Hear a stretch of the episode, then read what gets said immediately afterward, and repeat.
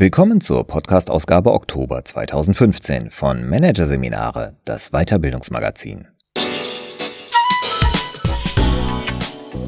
Weitere Podcasts aus der aktuellen Ausgabe behandeln die Themen Führungsverständnis im Wandel, gemeinsam statt einsam und 25 Jahre E-Learning zwischen Hypes und Hoffnungen.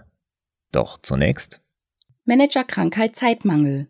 Und immer läuft die Zeit davon von Silvia Jumpertz.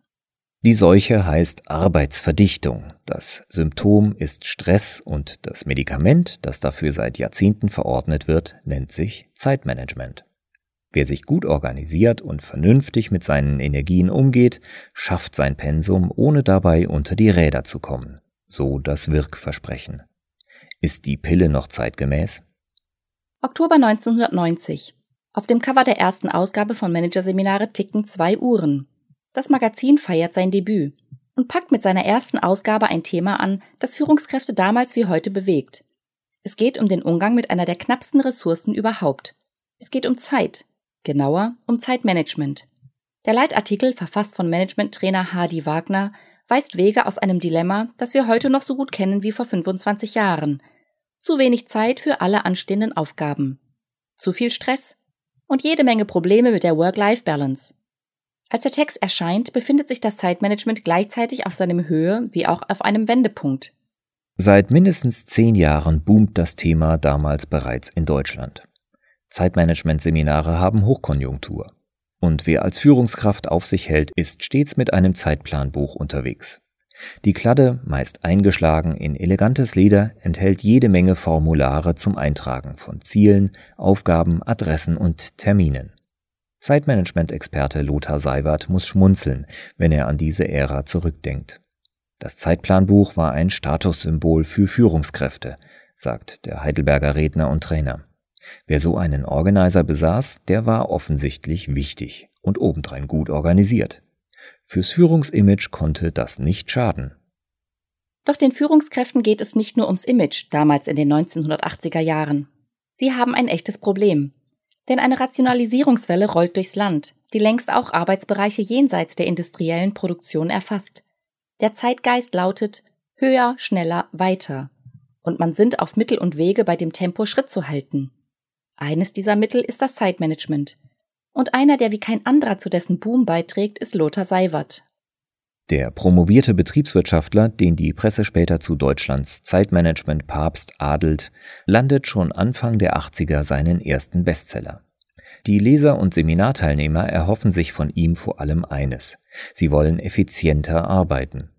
Ich hatte Führungskräfte in meinen Seminaren sitzen, die mich fragten, wie bringe ich das Pensum eines 15-Stunden-Tages in einen 12-Stunden-Tag unter? Erinnert sich der Trainer. Seiwert liefert, was gewünscht ist. Organisationsprinzipien, die helfen, Überblick zu gewinnen, Aufgaben zu priorisieren, Zeitbedarfe abzuschätzen, Termine zu setzen, Tages-, Monats- und Jahrespläne zu entwerfen. 1990 allerdings, als Managerseminare zum ersten Mal erscheint, hat sich der Wind bereits gedreht. Die Lust am Leisten in Überdrehzahlen ist vielen inzwischen vergangen. Stattdessen macht sich Frust über den Stress und die fehlende Work-Life-Balance breit. Es wurde wichtiger, neben der Arbeit auch genug Zeit für Familie, Freunde und sich selbst zu haben, erzählt Seiwert. Der Managerseminare-Artikel von damals spiegelt das wider. Zeit ist Leben, verkündet die Headline über einem stimmungsvollen Foto, auf dem ein Paraglider in ruhiger Balance vor einer aufgehenden Sonne dahinschwebt. Im Text geht es weiter nicht nur um Techniken der Arbeitsorganisation, es geht um Sinn, persönliche Lebensziele, das Fließgleichgewicht zwischen Gesundheit, Arbeits- und Privatleben. Aus Time Management wurde Life Leadership, fasst Seiwert die Wende in Worte. Neu war der Life Leadership Gedanke allerdings nicht. In der Idee, vernünftig mit seiner Zeit umzugehen, lag schon immer das Heilsversprechen eines besseren Lebens, sagt der Münchner Zeitforscher Karl-Heinz Geißler. Erstmals tauchte diese Idee bei den pietistischen Protestanten des 17. und 18. Jahrhunderts auf. Für sie bedeutete ein tugendsamer Umgang mit der Gottesgabe Zeit vor allem eins: Arbeiten und beten, wohingegen Muße als Anfang aller Laster galt, so Geißler.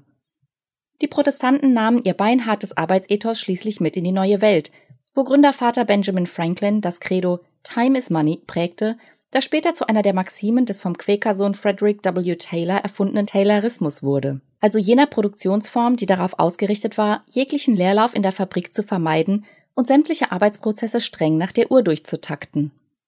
Die tayloristischen Rationalisierungsideen machten sich auch außerhalb der Fabrikhallen breit, bis hin zur Rationalisierung persönlicher Arbeitsprozesse. Die USA, wo das moderne Time Management nach dem Zweiten Weltkrieg im Zuge der Organisationstheorie und Beratung entwickelt wurde, waren ein Hotspot dieser Entwicklung. In Deutschland gilt der Münchner Schriftsteller Gustav Großmann als Pionier des Zeitmanagements. Er veröffentlichte im Jahr 1927 ein Buch unter dem Titel Sich selbst rationalisieren und gewann eine Anhängerschaft, der er in den kommenden Jahrzehnten in Fernkursen Organisationstechniken beibrachte. Großmann sah es ähnlich wie die Pietisten. Wohl strukturiert mit seiner Zeit umzugehen, heißt ein wohlgeordnetes und daher gutes Leben zu führen. Eines ist dann aber doch anders zu Beginn der 1990er. Es keimen Zweifel daran auf, dass sich das perfekt ausbalancierte Leben tatsächlich allein durch pingeliges Planen erreichen lässt. So mancher schöne Plan, der neben der Arbeit auch Termine für Freizeit- und Familienaktivitäten vorsieht, fällt eben doch immer wieder der Arbeit zum Opfer. Als 1989 der US-amerikanische Zeit- und Selbstmanagement-Experte Stephen R. Covey seinen Weltbestseller Sieben Wege zur Effektivität veröffentlicht, ist es daher kein Wunder, dass viele Inhalte und Ideen aus dem Buch von der Zeitmanagementbranche begeistert aufgegriffen werden. Denn Covey rückt Sinn- und Wertefragen verstärkt in den Fokus. Jeder Mensch sollte eine persönliche Lebensmission formulieren, am besten indem er sich seine eigene Beerdigung vorstellt. Was soll in der Trauerrede über mich gesagt werden? Die so entwickelten Prinzipien könnten im Alltag helfen, die richtigen Prioritäten zu setzen und sich immer für das zu entscheiden, was einem wirklich wichtig ist. Ein Rat allerdings, der nicht einfach umzusetzen ist. Diese Erfahrung bleibt den Zeitmanagement-Fans auch nicht erspart, als die Zunft gegen Ende der 90er Jahre den Wert von Langsamkeit, Pausen und Bedächtigkeit entdeckt. Einer von Seiwerts Buchbestsellern aus dieser Phase trägt den Titel Wenn du es eilig hast, gehe langsam. Die 1990er Jahre sind auch die Ära, in der die Zeitmanagement-Trainer vor die Anwendung der Organisationsmethoden den Persönlichkeitstest setzen, nach dem Grundsatz Zeitmanagement muss immer mit der Persönlichkeit synchronisiert sein, so Lothar Seiwert. Tatsächlich haben viele Probleme im Umgang mit der Zeit ganz andere Wurzeln als unzureichende Organisation. Sie haben psychische Ursachen. Derjenige, dem zum Beispiel zu sehr an der Anerkennung anderer gelegen ist, traut sich nicht Nein zu sagen und wird deshalb ständig mit Aufgaben überhäuft. Der Perfektionist bringt seine Aufgaben nie pünktlich zu Ende. Und der Undisziplinierte oder Unkonzentrierte lässt sich dauernd ablenken, was sich in der heutigen digitalen Multi-Optionsgesellschaft zu einem riesigen Problem auswachsen kann. Der Trend, Zeitprobleme auf tiefere Ursachen zurückzuführen, setzt sich in den Nullerjahren fort. Jetzt verschwimmen die Grenzen zwischen Zeit- und Selbstmanagement, die nie sonderlich scharf waren, vollends. Das Credo der Zunft lautet, bevor man sich ans Organisieren macht, sollte man lernen, vernünftig mit seinen Energien umzugehen, seine Emotionen zu steuern und seine Impulse zu kontrollieren. Vor allem aber sollte man herausfinden, was man wirklich will im Leben. Das ist nicht nur einmal mehr ein Rückgriff auf Covey, es entspricht auch dem, was die Wissenschaft schon länger betont. Dass nämlich das Gefühl, keine Zeit zu haben und unter Stress zu stehen, oft nichts anderes ist als Unzufriedenheit über die Tätigkeiten zu empfinden, mit denen man seine Zeit verbringt. 2011 dann die größte Überraschung. Deutschlands Zeitmanagement-Papst Seiwert greift diesen Gedanken auf und veröffentlicht ein ganzes Buch darüber. In Ausgetickt, lieber selbstbestimmt als fremdgesteuert. Das Ende des Zeitmanagements gesteht Seiwert nach fast 30 Jahren Zeitmanagement-Lehre ein, Überlastung, Burnout und das Gefühl fehlender Work-Life-Balance resultieren nicht in erster Linie aus schlechter Selbstorganisation.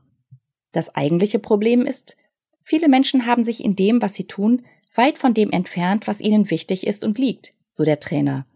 Das sei besonders häufig dann der Fall, wenn man sich von anderen treiben ließe. Für Seiwert folgt daraus, wo immer möglich sollte man dafür kämpfen, seine eigenen Prioritäten zu setzen. Wer sich nicht mit einem gewissen Maß an gesundem Egoismus gegen Chefs, Kollegen, Lebenspartner und andere durchsetzt, geht vor die Hunde, so das Credo. Bei so viel Kult um Eigensinn und Werte rutschen die alten Planungstechniken des Zeitmanagements mit den Jahren fast schon zu Methoden zweiter Ordnung ab, obwohl sie ihre Fans behalten und von vielen Trainern keinesfalls als untauglich deklariert werden. 2002 tut sich aber auch an der Methodenfront noch einmal Bemerkenswertes. Der US-amerikanische Autor und Selbstmanagement-Trainer David Allen bringt Getting Things Done, kurz GTD, auf den Markt. Die Methode trägt den modernen Herausforderungen in der Arbeitswelt in puncto Flexibilität und Planungsunsicherheit stärker Rechnung, als es die traditionellen Zeitmanagement-Ansätze mit ihren strikten Priorisierungen nach Wichtigkeit und Dringlichkeit und ihren Tages-, Wochen- und Monatsplänen tun. Bei GTD wird nicht mehr strikt vorab priorisiert und terminiert. Stattdessen gibt es eine To-Do-Liste, von der sich der Anwender Aufgaben herauspickt, die er je nach Kontext im Moment gerade gut erledigen kann. Seit David Allen Getting Things Done auf den Markt gebracht hat, hat sich die Arbeitswelt noch stärker gewandelt. Flexibilität, Innovationskraft und Agilität werden für Unternehmen immer wichtiger. Daher verändern sich die Arbeitsstrukturen. In vielen Bereichen herrscht längst das Primat der Arbeit in Projekten, in Teams und Communities vor. Das stellt die Mitarbeiter vor neue Herausforderungen, was die Kommunikation angeht, die Kooperation, aber eben auch den Umgang mit Zeit. In einer agilen, kooperativen Arbeitswelt werden wir alle lernen müssen, eher weniger als mehr zu planen, sagt Cordula Nussbaum, Trainerin und Rednerin aus Sauerlach bei München. Bloß heillos verzetteln, unsere Termine nicht einhalten und unsere Projekte nicht zu Ende führen, dürfen wir deshalb trotzdem nicht. Deshalb ist die Sache mit der Zeitgestaltung jetzt, im Jahr 2015, ein Vierteljahrhundert nach Erscheinen des ersten Zeitmanagement-Artikels in Managerseminare, sogar noch einen Tick schwieriger geworden. Denn nun gilt es zwischen einem eher offenen und flexiblen und einem eher strukturierten, planerischen Umgang mit der Zeit zu manövrieren. Spätestens hier jedoch stößt das Zeitmanagement vollends an seine Grenzen. Meinen jedenfalls die Kritiker, deren Stimmen in all den Jahren nie verstummt sind. Zur vordersten Front gehört Zeitforscher Karl-Heinz Geisler. Einer seiner Hauptkritikpunkte? Das Zeitmanagement ist viel zu sehr auf den Einzelnen ausgerichtet. Der Einzelne soll planen, der Einzelne soll sich optimieren oder eben um seine zeitliche Souveränität kämpfen. Der Mensch ist aber eingebunden in ein komplexes Netz zeitlicher Ansprüche, das er nur sehr bedingt beeinflussen kann, betont Geisler. In der heutigen Arbeitswelt ist das augenfälliger denn je. Denn die eigene Aufgabe ist stark von der Zuarbeit anderer abhängig, sagt Alexander Klier, der über das Thema soziale Zeitautonomie promoviert hat. Kommt der Kollege in seiner Arbeit nicht voran, weil man ihm nicht hilft, erhält man dafür unter Umständen später selbst die Quittung. Das individualistisch orientierte Zeitmanagement ignoriere solche Abstimmungsproblematiken jedoch weitgehend, so Clear, der heute als Social Learning Consultant bei der Firma Beck et al. in München arbeitet. Der Berater kritisiert, dass die Zeitmanagementbranche trotz aller Entwicklungsschritte viele alte Organisationstechniken bis heute nicht über Bord geworfen hat. Zum Beispiel solche, die suggerieren, man könnte seine Arbeit vorausschauend in das, was wichtig ist und das, was nicht zum Erfolg beiträgt, unterteilen. Dahinter steckt ein überaltetes, tayloristisches Arbeitsverständnis, nach dem jemand in seinem Funktionssilo sitzt und sein festes, klar definiertes Aufgabenpäckchen abarbeitet, sagt Clear. In der Welt von früher funktionierte auch das vom Zeitmanagement bis heute häufig empfohlene Delegieren von angeblich Unwichtigen einigermaßen. In den heutigen Communities, die auf Augenhöhe zusammenarbeiten, sieht das anders aus. Solche Gruppen müssen neue Formen finden, um mit dem Problem umzugehen, dass jede Zeitersparnis auf der einen Seite ein zeitliches Opfer auf der anderen Seite zur Folge hat und damit, dass es niemals möglich sein wird, ohne zeitliche Konflikte zu leben. Für Clear steht daher fest, das Zeitmanagement muss sozialer werden. Das aber geht nur auf einem Weg, über Kommunikation. Es muss geredet werden. Über die eigenen zeitlichen Ansprüche und die der anderen über das eigene Verständnis von Zeit und das der anderen. Wer tickt eher polychron? Wer monochron?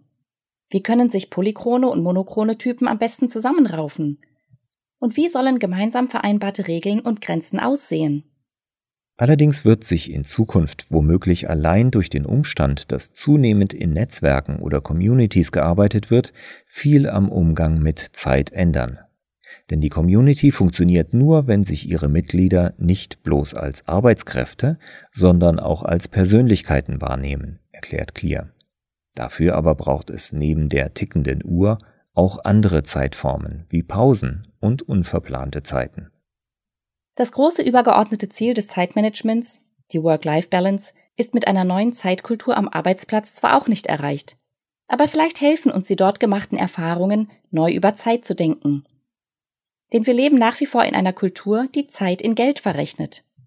Wer das tut, muss ständig schneller werden und mehr schaffen, um erfolgreich zu sein, erklärt Karl-Heinz Geißler. Kulturen dagegen, die sich nicht an der Uhrzeit orientieren und Zeit nicht in Geld verrechnen, kennen weder diesen Druck noch das damit verbundene Gefühl, dass nie genug Zeit da ist.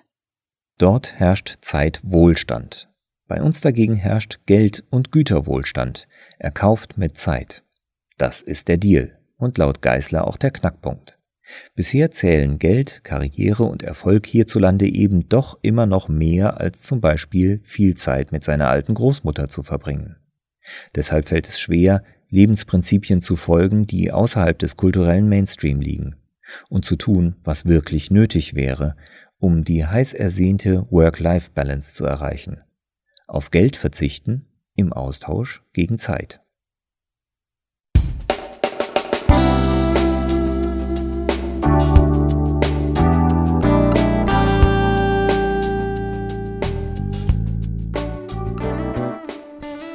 Sie hörten den Artikel Manager Krankheit Zeitmangel und immer läuft die Zeit davon von Silvia Jumperz aus der Ausgabe Oktober 2015 von Managerseminare, produziert von Voiceletter. Weitere Podcasts aus der aktuellen Ausgabe behandeln die Themen Führungsverständnis im Wandel, gemeinsam statt einsam und 25 Jahre E-Learning zwischen Hypes und Hoffnungen. Weitere interessante Inhalte finden Sie auf der Homepage unter managerseminare.de und im Newsblog unter managerseminare.de/blog.